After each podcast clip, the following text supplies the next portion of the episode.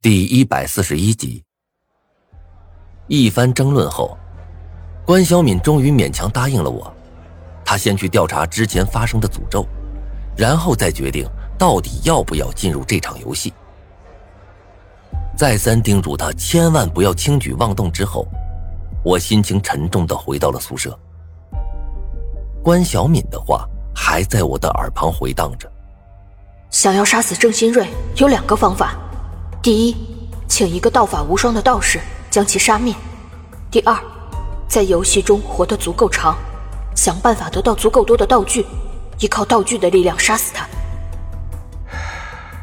这两个方法，无论哪个都不容易。但是最让我担心的是，狼人就在我的身边，可能是张子涵，可能是张晨，也可能是王笑笑。除了我自己。他们每一个人都有嫌疑。其实，对于现在的我来说，想要知道狼人的身份，并不是一件多么困难的事儿。因为现在我的手上已经有了那本预言必准的漫画书。我之所以没有去预言，一方面是因为现在就算推算出狼人是谁，也没什么用，我手上根本没有力量可以克制他。另一方面，则是我心里一直在恐惧。狼人若是张子涵还好，杀了也就杀了；但是万一是张晨或者王笑笑呢？如果真的是他们，届时我该用什么样的身份去面对？摆脱了死亡威胁后，这一觉我睡得很香。第二天一觉醒来，已经是八点半了。我穿好衣服。陪张胖子去食堂吃了个早饭，慢悠悠的走到了教室。一进教室，班里的人便异口同声的朝我喊道：“明哥好！”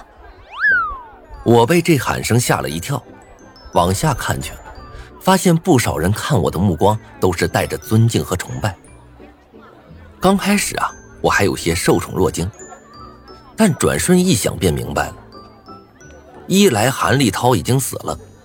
班里之前奉他为老大的人自然是群龙无首，便把目光放到了我的身上。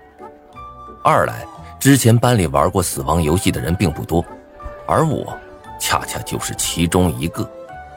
这样一来，班里人想巴结我，自然也就不奇怪了。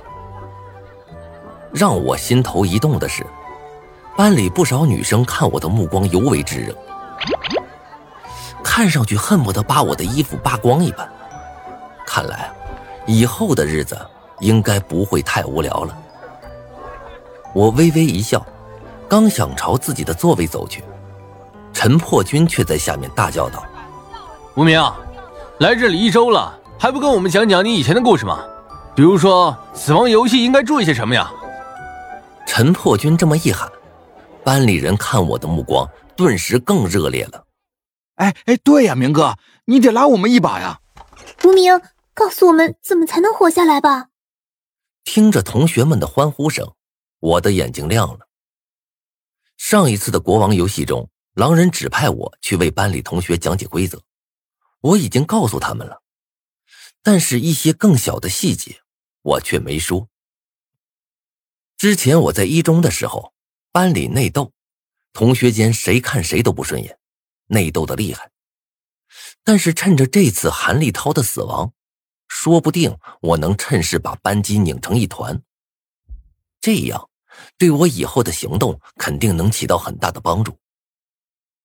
正当我思索之际，一个娇媚中带着些沙哑的声音飘入我的耳中：“明明，现在不方便说的话，晚上到如家酒店，咱们两个躺床上说也行。”明明，我瞳孔一缩，起了一身的鸡皮疙瘩。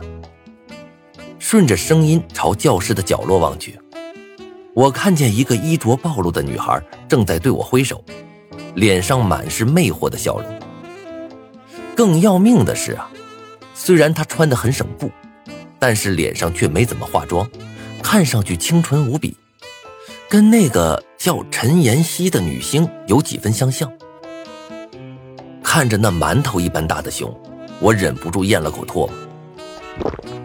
看着我这副模样，班里轰然大笑，只有王笑笑一个人，脸都快气绿了，满嘴的牙咬得咯嘣响。我见情况不好，赶紧清了清嗓子，一本正经的走到了讲台上。我记得之前跟大家说过一次啊，想要活下去，有两件事大家一定得记清楚了。第一件事那就是一定一定要把狼人说的话当真，千万不要违反游戏规则。第二件事就是我们班一定要团结，只有大家互相扶持。我们才能走得更远。至于其他的事儿，我苦笑了一声，看着众人认真的说道：“该吃吃，该喝喝，对自己好点我想再过一两天，学校里的老师会彻底遗忘我们班，到时候就算大家不来也没事儿。”班里的人倒吸了一口气，不说话了。我则是走到王笑笑身边，一把搂住了她。老爸，我说的怎么样？呸！王笑笑清啐一口，脸色通红，想把我推开，但哪里推得动我？王笑笑拧住我的耳朵，轻声道：“哼，明明叫的真是亲切啊！你听听，人家约你晚上去床上聊人生呢。”我大窘啊，知道王笑笑醋坛子是翻了，我赶忙陪着笑脸。哎呀，笑笑，你就别逗我了，我怎么会喜欢除了你之外的女生啊？王笑笑冷笑道：“哼，那可不一定。你听听你刚才那咽唾沫的声音，还有脸说？怎么喜欢胸大的？”小姑娘的嘴啊，撅得像鬼子炮楼，低头看看自己，又看看之前的女生，一脸的委屈。我好哄歹哄，哄了好半天，才让她高兴起来。然后我便拉着他的手出校了。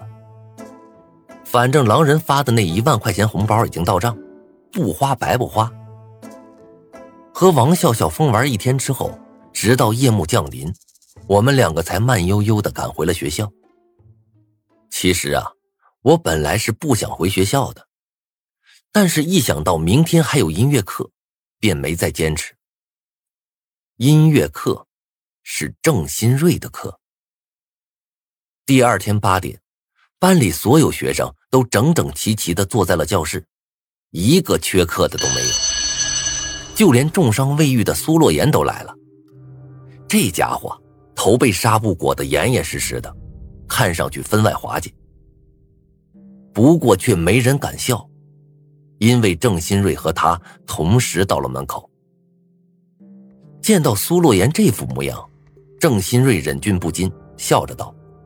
苏洛言同学，不错啊！即便受了伤，也不忘来上学，可以。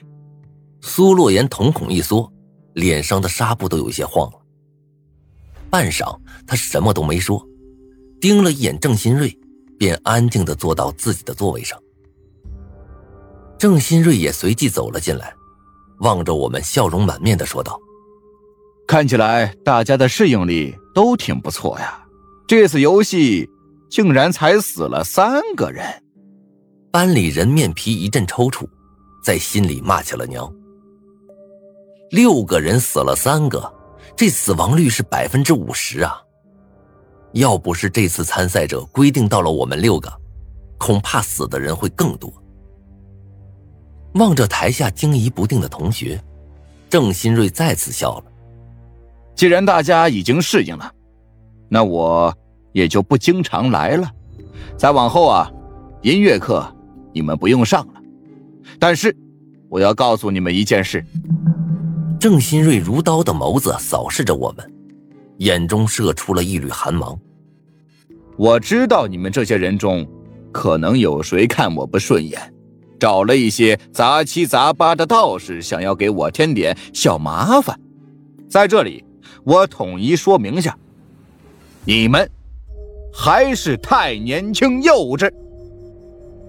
若是那个人杀不了我，那么不光是他，把他叫来的人也要死。